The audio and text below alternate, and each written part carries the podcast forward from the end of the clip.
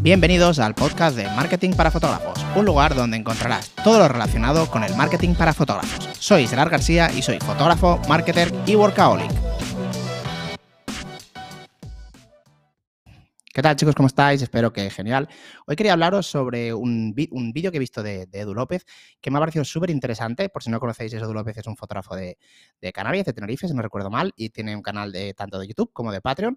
Y os recomiendo encarecidamente que lo, que lo miréis porque, porque está genial, ¿vale? Entonces, bueno, básicamente estaba hablando de un gimbal y básicamente lo que estaba diciendo es que hay que diversificar ahora mismo, en, caso de que, eres fotógrafo, si eres fotógrafo, de también añadir el vídeo en tu, en tu trabajo, ¿vale? Para poder vender servicios y no quedarte estancado en los próximos años.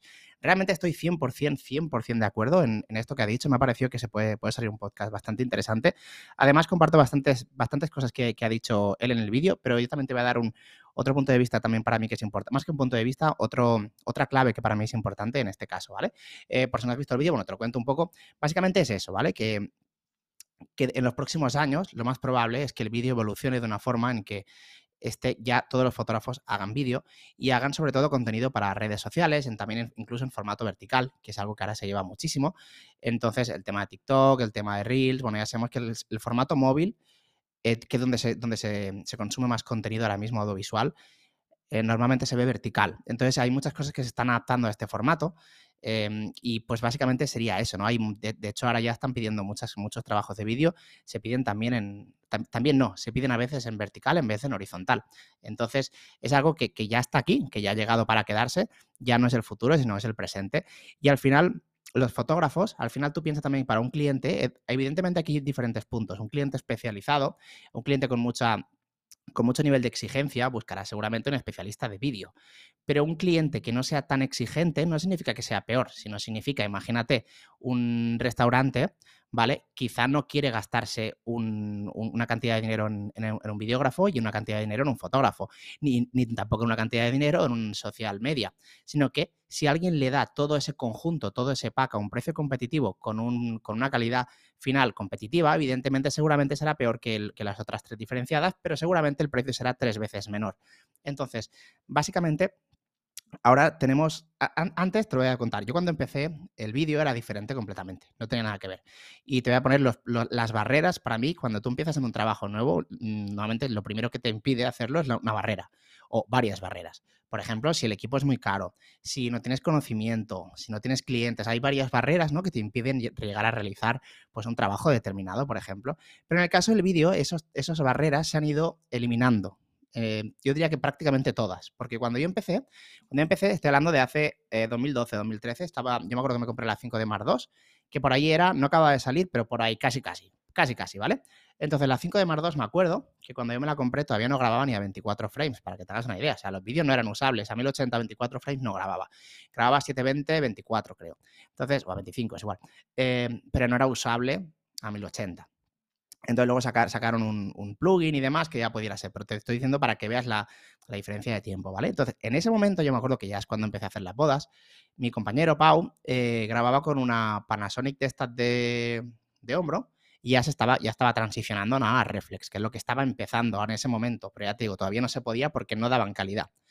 Entonces, cuando se cambió, claro, la Mark II, olvídate de autoenfoque, ¿eh? O sea, era eh, enfoque manual y la pantalla se veía, no tiene nada que ver con lo que se ve ahora. O sea, no era tan nítida, no se veía, mm, vamos, costaba muchísimo más. Olvídate de, olvídate de cebras, olvídate de, de, ayudas de enfoque, nada, nada, nada.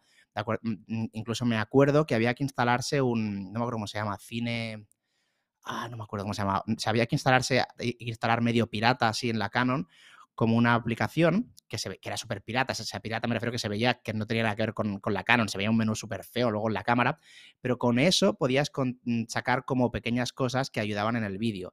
Ah, tenía limitación de 5 minutos de grabación, bueno, un montón de cosas. Entonces, claro, tú realmente en ese momento no podías grabar vídeo de forma profesional con esa cámara, al menos de una forma cómoda. Tenías que tener otra cámara, otro equipo y además también enfocar manual, eh, bueno, otras historias que esas barreras es la que te estoy comentando que ya se han eliminado, ya no existen.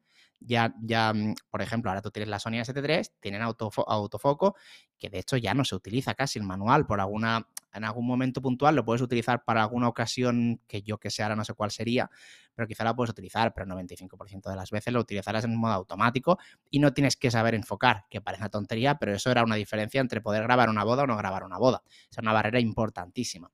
Eh, luego, como te he comentado, lo otro, ¿vale? El tema de, que no tienes que cambiar de equipo porque tu mismo equipo ya está preparado. Que eso es lo mismo realmente eh, la base de que las cámaras puedan hacer eso es por lo mismo que deberías de empezar a grabar vídeos si no lo haces. Las cámaras se han adaptado porque han visto esto ya lo han visto, entonces ya no diferencian las cámaras. Para Sony, para Canon, es mejor hacer una cámara especializada en foto y una, eh, una, cámara especializada en vídeo. Pero al final han visto que es una batalla perdida y ahora todas las cámaras hacen de todo y todas las cámaras, si te fijas, lo hacen bastante bien. Evidentemente hay unas especializadas en vídeo que lo harán mejor, pero tú puedes usar cualquier cámara ahora de full frame, por ejemplo, de gama media alta, que te sirve para vídeo, para para, de todo. Tiene cámaras lentas, puedes hacer absolutamente de todo. No suelen tener, no, tener más de límite de 15 o 20 minutos, no recuerdo mal, de grabación. O sea, lo puedes utilizar para casi todo.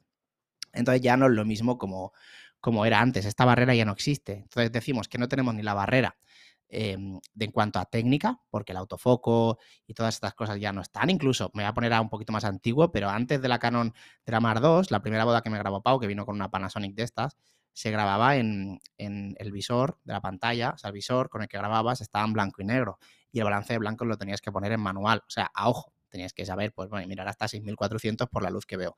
Entonces me refiero que ahí lo mismo, ahora lo ves todo muy rápido. Aparte, entonces hemos, eliminado la técnica, hemos eliminado el, el, precio, ¿vale? Que sería pues otra. Y además, además, antes no tenía tanta demanda como ahora. Me explico, no es que no tuviera demanda, sino que un restaurante no hacía contenido de vídeo, ¿vale? Por ejemplo, Ahora sí, ahora sí, incluso te diría que si tienes, em, si haces las dos cosas vas a tener un, potencial increíble en, eso, ¿vale? Entonces, eh, básicamente, en vídeo, por ejemplo, o sea, en bodas también lo mismo. En, bodas, si no haces vídeo, evidentemente puedes recomendar a compañeros, pero yo en lo personal ya hace bastantes años que decidí que el pack vídeo lo metía yo también en el mío. Que aquí ya puedes entrar en que, bueno, eh, los fotógrafos especializados, los videógrafos especializados, sí, sí, sí, en esto estoy de acuerdo, ¿eh? Pero si tú ofreces el pack y quieres un tipo de cliente, que es el que yo busco, que es un cliente medio, que aun buscando calidad y no precio, porque yo tampoco tengo un precio bajo, no busca la exclusividad de tener, pues yo que sé, un cayuela de, vídeo, ¿no? Y un palo en la guía de foto, pues le encajará más a alguien que tenga las dos cosas juntas. Y como te comento, por ejemplo, en el caso de la restauración ya ni te cuento. O sea, si tú le das un pack, foto, vídeo y además redes sociales al mes, eh, tienes muchos puntos ganados con, muchísimas empresas que solo harán fotos. Entonces, como te comento, ahora es algo que, bueno, además, otra, otra barrera que me ha dejado también es la estabilización. Antes no tenía nada que ver. Eh, el ruido también. Es que antes no tiene nada que ver el tema del vídeo con, ahora. El formato de cámaras de antes también era otro. Ahora todo va con, bueno, mirrorless, mirrorless o reflex, pero este tipo de cámaras con objetivos intercambiables, no como las que se hacían antes tipo hombro.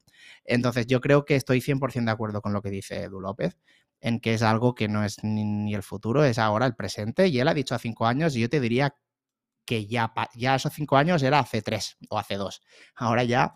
Mm, dentro de cinco años yo creo que ya será casi tarde para que empieces, porque ya está todo, ya se está empezando todo. Y sobre todo, sobre todo si haces trabajos a nivel eh, para otras empresas, que como te comento, lo normalmente es que se, las empresas ahora la forma que tienen en promocionarse la mayoría de veces es en redes sociales en anuncios. La mayoría de anuncios tienen contenido audiovisual y muchísimo de ese contenido audiovisual es en vídeo, al menos en cuanto a impacto, impacta más, por ejemplo. Em, el compañero que te he dicho, Pau, que ha abierto una, empresa justamente de esto, de foto y vídeo para restauración, mm, realmente lo que con lo que lo petan, entre comillas, es con el, con el vídeo, no porque las fotos estén mal, fotos están increíbles. Eh, que os podéis pasar por su Instagram, es caoba con 2B, sí, caoba, caoba restauración, bueno, espera, que lo busco y ahora, lo digo. Eh, entonces, ellos lo fuerte que tienen es que ofrecen el pack, y claro, para un restaurante está increíble, mira, caoba gastronómico con 2Bs está increíble el poder dar esas pequeñas piezas para sus stories, para, sus, para, para tener contenido, porque al final, o para hacer anuncios, que al final es lo que, es lo que les va a impactar más. Entonces, básicamente el podcast de hoy era esta reflexión, que, no es mía, sino de, Edu, pero estoy 100% de acuerdo. De hecho, estaba yo en la cocina que estaba escuchando el vídeo eh, haciendo una sopa, que me salen súper buenas, y, digo, ostras, espérate, espérate, ya he parado la cocina, digo, espérate, me voy a apuntar ahora a hacer un podcast por eso, porque creo que estoy 100% de acuerdo en eso y no era un tema que no, que no había hablado. Eh, pues nada, espero que te haya gustado este podcast. Te recomiendo que te pases por el, por el, por el canal de Edu López, que te digo ahora mismo cuál es, por si no lo conoces. Es Em, bueno, si pones Edu López en el. Sí, es Edu López tal cual, el canal de YouTube. Te lo recomiendo muchísimo. Además, tiene un Patreon que también te lo recomiendo muchísimo. He estado con él en mucho tiempo y tiene contenido de mucho valor. Así que, pues nada, espero que te haya gustado este podcast y nos vemos en el siguiente.